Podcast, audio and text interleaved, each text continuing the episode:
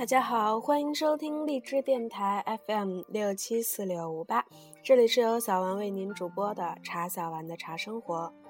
小丸将在今天的节目当中继续为您阅读《茶语者》的最后一部分“茶之气，五湖百毒七”。这期节目呢，也将会是我们茶语者的最后一个节目，所以非常非常感谢大家一路来的陪伴。希望小丸的声音为您带来了一些呃休闲的时光，以及一丝安慰和回忆。茶语者，作者王旭峰，播者茶小丸。五虎百毒七。民国药亭款紫砂中式壶，黄中大吕。不闻其影，先闻其声。这把壶是有庙堂之气的，是可以置放在宫殿的祭台之上的，也是可以放在钟鸣鼎食之家的，比如《红楼梦》的荣禧堂上，便当有其一席之地。此壶有肃穆之色，高高在上。传达的是天庭的声音，他的篆书课文便说：“积人成真，手把芙蓉，泛笔浩劫，木然空纵。”书名出自《晚唐司空图》的二十四诗品中的高古一诗。积人是指独特智行、不同流俗的人，神奇的人，也可以说是仙人。积人成真。为积人成其真气而上也。总之，这是一把不食人间烟火的壶。望着它，它便发出了上天的声音。民国冰心道人款紫砂古形温壶，极工极美。这把壶将日用和审美结合到了天衣无缝的地步，实在是让我感叹中国人民的勤劳智慧。这是一把温壶，里面要放两种液体，一种是核心液体，可以是酒，也可以是茶；另一种是温暖酒或茶的热水，它紧紧包围着酒或茶，使它不冷却。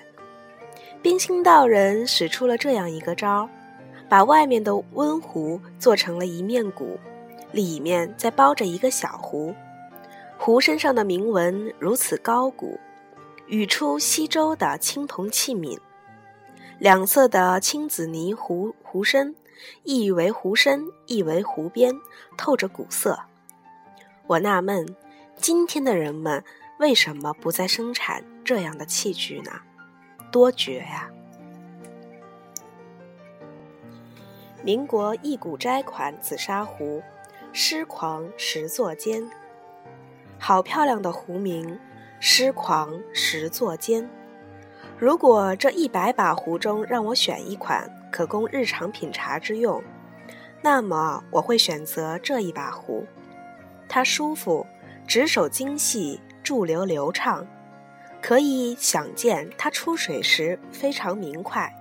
壶身不大不小，圆形，不像方壶那样容易磕着，扬起来手感也好。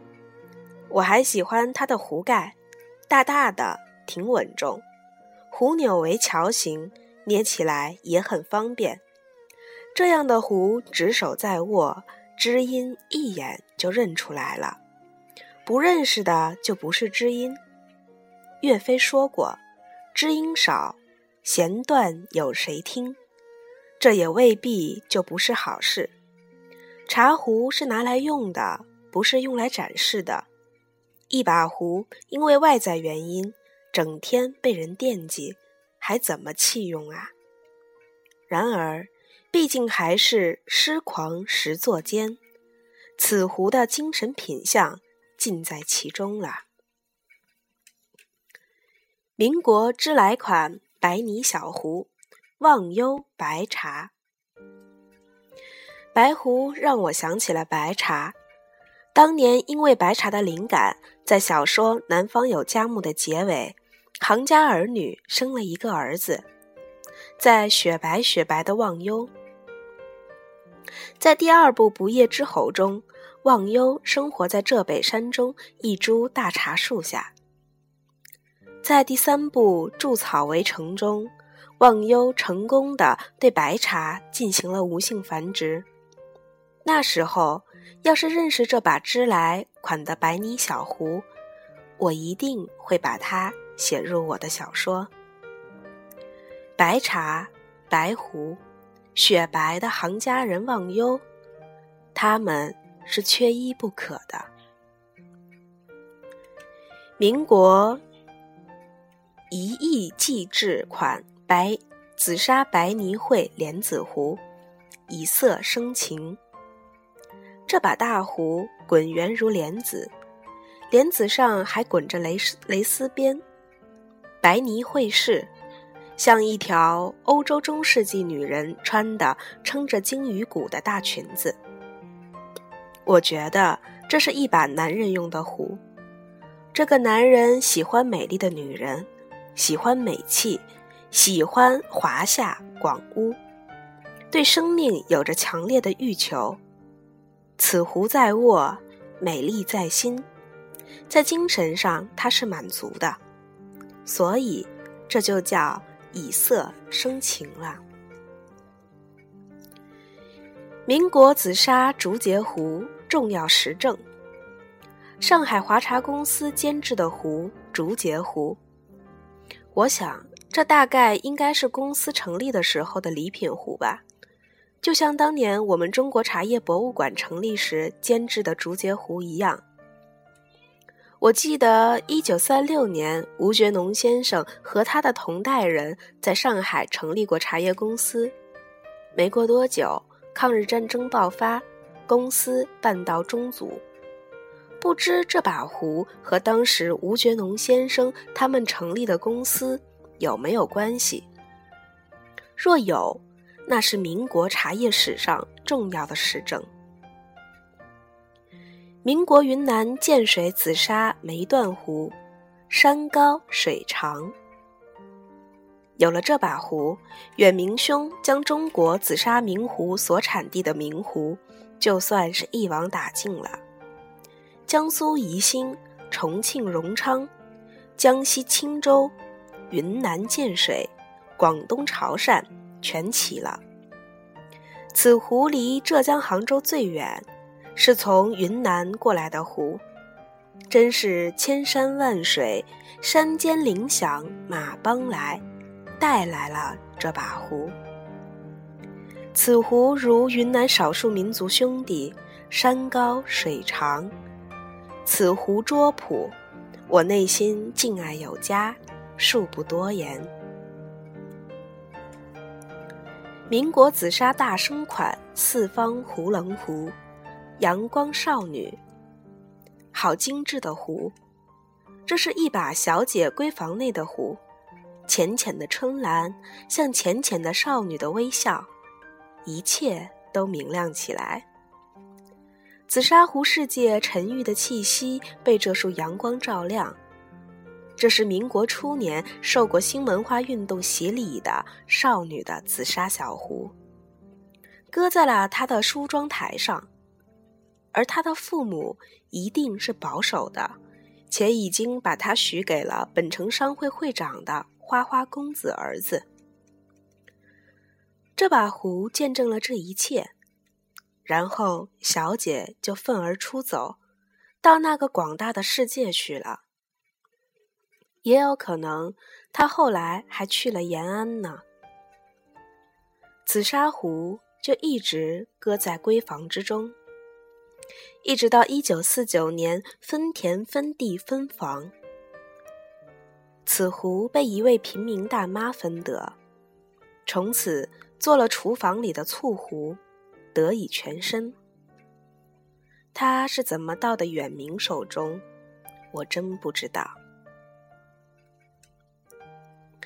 民国协盛厂制款紫砂四方壶棱壶，宣德炉包浆。这是一把茶壶，一把货真价实的茶壶。但我怎么觉得，它更应该是由一只宣德炉唤醒而成的？它。怎么样都脱不了宣德炉的神。这就好像贾宝玉是一块原本补天的玉石幻化而成的一样，他怎么样都脱不了玉的君子精神。一把壶却有了炉的风神，这是怎么回事呢？是因为色泽、胎质是它的刻名，还是因为它的包浆？我在别的湖上没有发现过这样橙色的包浆。秋月碧潭云石书，云石是谁？协盛场志，协盛场是什么场？在哪里？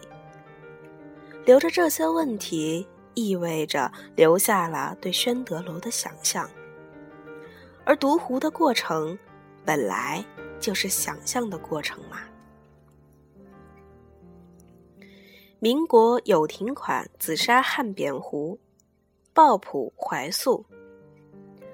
这种被称为光货的紫砂壶，是最见制壶人功力的。当然，也是最见读壶人功力的。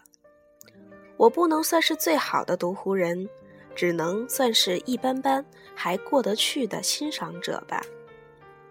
在我看来，这把壶就像一篇优秀的博士论文，内在的精神和逻辑把握得十分精准，而外在的表达则抱朴怀素，毫无一丝的张扬炫耀。壶制到这个份上，便人壶皆有定力之美，不需再要多余的夸耀之话了。民国元季款紫砂桃形壶，蝙蝠配寿桃。中国人太喜欢活了，从一出生就琢磨着养生。研究如何在这个世界上长长远远的活下去。只要能够活，能够幸福，活得越长就越幸福。因此，你就能够理解为什么这把小小的紫砂壶上一定要有蝙蝠来配寿桃。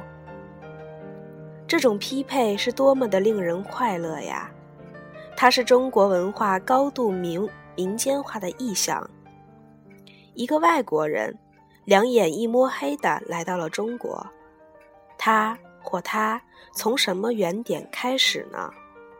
可以从这样的壶款开始，一边请他们喝茶，一天一边给他们讲盛茶的壶款，一边讲到生命的长度与幸福之间的关系，而这一切都不是云里雾里，他们就是从一一只桃子。和一只蝙蝠开始。民国青州紫砂壶瓜形壶，具象与抽象。远明兄收壶既精又广，比如这把壶，就是广西钦州之壶了。果然是一方水土一方人，一方风物一方情。这把壶和宜兴紫砂就是面貌不一。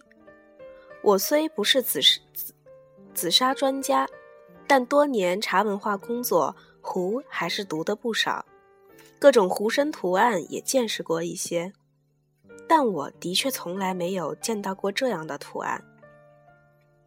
壶身上既刻有盆景花草，又刻有博古图案。博古图案给了我一种不靠谱的胡思乱想。我竟然想到了达芬奇密码，或者它像古埃及宇宙中的文字，在刮胡身上刻符号，在具象中表现抽象，绝了！民国荣昌紫砂扭扭壶，牛对长弓，这么大的流柱，这么大的壶口。这么大的壶身，这是用来壶泡散茶，给众多的人饮喝的。牛跪着，那是干活累了；长工们喝茶，牛也要休息。耳畔有喜鹊叫喳喳的，喜上眉梢，有好消息了。拎壶而来的是东家的女儿，也许她喜欢那放牛的小长工呢。小长工自己还不知道，那只蹲着的小牛，他倒已经知道了。民国紫野款紫砂盖碗，上海人。好雅致也，清清爽爽一只盖碗，紫纱外衣，白色开片内衫，碗沿盖沿绕一圈回形纹。不知怎么的，让我想起了物质匮乏时代的上海人。上海人经济再困难，一件干净的底血凉布衫。是要的，洗得干干净净，外面哪怕套件劳动部的工作服，也透着骨子里的精致。那一圈回形纹让我想起了假领子。近日听周立波的《海派清口》，专门介绍人上海人的假领子，套在身上拨开来像背了一把枪，但它就是好看。是少少许胜多多许的典范。上海人是全国茶消费最大的城市，上海人用这样的盖碗茶，量不多，专贡品，倒也蛮配的。民国紫砂梅断壶，顺眼不顺手。有些壶生来就不是用来装茶水的，就像有些女明星。生来就是不承担生孩子的天职，他们生来就是展示美的。这把壶亦如是。您觉得这壶能够日用，这也没错，不过用起来挺不顺手的。就拿壶把来说，握着就操手，但它看着就是顺眼。一节梅桩成壶身。壶身上还有树皮刮破后留下的疤痕。这把壶是梅竹松的组合，讲究的是人的高风亮节，是很严肃的儒家式的主题。可我总感觉它很女人。我把这一款归为送女友的礼物单中去啦。民国开祥款鱼化龙紫砂壶，父亲用过的壶款。父亲去世已经二十多年了，病重时已经不能够起身，要喝水最好是有嘴的壶。母亲买了一把紫砂的，竟然就是这鱼化龙的款式。这算是我第一次认真琢磨过的壶，因为。它非常独特，那龙头从壶盖中探出，是会活动的。我捧着它为我父亲喝水。我父亲去世后，这把壶一直置放在母亲房中的书架上，几次搬家都没有丢弃，没有人再用过它。人们在他身边走来走去，不敢惊动，却知道。他正看着我们，好像父亲还活着。民国紫砂大帽款竹节壶，想起五六十年代，竹节壶是最常见的壶了。当年茶博馆开馆之际，给我们每个工作人员送了一把壶，就是竹节壶。我一直放在案头，直到今天还在用。不过我的那把是方的。这把竹节壶则是以圆为主，尖以方为折，是柔中带刚的那款。壶腹大，盛水多，我想五六十年代的机关人员很适合用。与这把壶相配的，应该有报表、闹钟、墨水瓶、回形针、订书机、信笺、牛皮纸信封等等。记住，没有电脑。也没有手机，甚至很有可能连座机也没有。民国沈孝禄款狮球壶，凛然骨感。大众知晓的名人与圈内认可的大家，其知名度有时会有着多么大的差距。比如小沈阳，听说在东北像他这样的高手多了去了，可有几个人知道？民国制壶大家也是，这位沈姓名家沈孝禄，早年与顾景舟是好朋友，逝世时也不过六十岁。此壶当是青年时代之作吧？我以往竟然也从未听过此人的。然而睹物思人，此壶一下子就把我折服了。你要我说此壶究竟好在哪里？其诗求的款式并不新鲜，其铭文用苏东坡《前赤壁赋》中的也非原创。只是我一看到此壶，就有一种凛然气节、古硬之感。如果执壶者面对日本侵略者，我想壶会愤然飞起，兀自投掷，以报雪耻。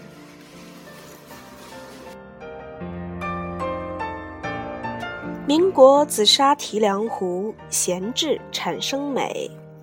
这把壶怎么看怎么都是一把矮蛋包壶，我把它与我前面相遇的矮蛋包夫妻壶放在了一块儿，比了又比，相信他们的确是一个家族的血缘。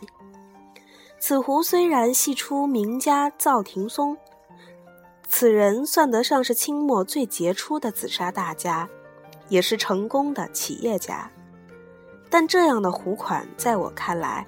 最好是用来喝姑嫂茶的，而且最好的是给媒婆用。它是软提梁，拎着方便，媒婆走东串西的，一块捏帕子，一手拎壶，挺搞笑，也挺传神的。这把壶看着肚大，能装能多装茶水。媒婆三寸不烂之舌，嘴容易干。说着说着，对壶嘴抿一口，用此壶最合适了。有时候生活就是这样阴差阳错，比如此壶，如果它的功能性稍差一些，可能就只能被欣赏点评了。而此壶就像一个劳碌命，因为它的好使唤，使得它的美不再被人高度重视了。只有当它闲置起来时，它全部的美才能够体现。潮汕朱泥小壶，微斯人。茶壶那么小，想的却那么多。记得当初吴远明准备捐壶白把给茶博馆时，还曾把所有的壶做了检查，万一有瑕疵的，能补的补。不能补的就摘出来，不放入捐赠。其中有把小壶非常名贵，就嘴上有一丝丝的细损，不仔细瞧真看不出来。远明兄还是千里迢迢的拿到广东去补了。这么一把小壶，光是补真鼻大的那么一块地方，就得付大价钱。远明和他的爱人小付商量，小付说：“算了，那么大的钱都捐了，还在乎补这一点的钱，也算一并捐的吧。”远明和小富都是黑龙江知青，当年小富先回来，远明在黑龙江待了整整八年才回，小富就等了他这么多年。此次捐湖，吴家三口人意见一致。儿子吴唯一从英国打来电话，专门表达支持。吴家夫妻都是工薪阶层，且都已经退休，儿子还在留学读书，所以远名不是玩壶，而是藏壶、护壶，其中甘苦，其人一家自知。我们外人是无论如何也体会不到最深处的。芜湖读到了最后一把，我若不在这里提倡一笔，就没有机会说了。说到底，读壶就是读人，读芜湖也是读吴远明和吴远明一家。中国文化正因为有这样的子民，才代代相传，流芳百世。在这里要认真点出来的：一，微斯人，无谁与归。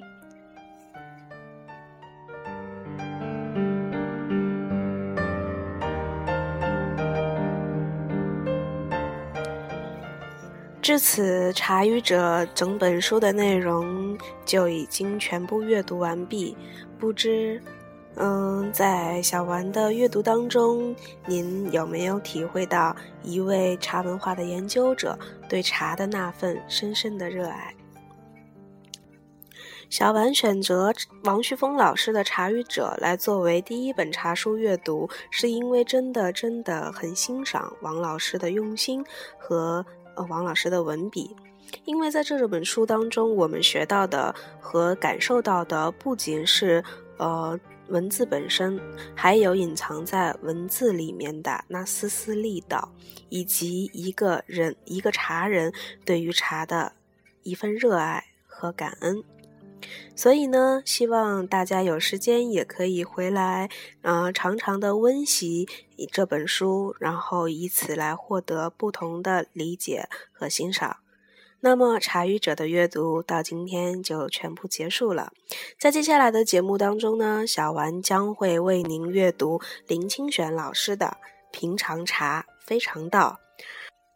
让我们呢，嗯，去欣赏一下一位来自来台湾的啊，一位台湾的老文艺青年，看他的这个笔下和他的文字当中透出的是茶的什么感觉？因为林清玄老师的文字呢，更加的清丽，更加的平和，所以我也很希望大家可以坚持收听接下来的节目。那好啦，这期的节目就到这里，让我们在平常茶非常道的节目当中再次相会。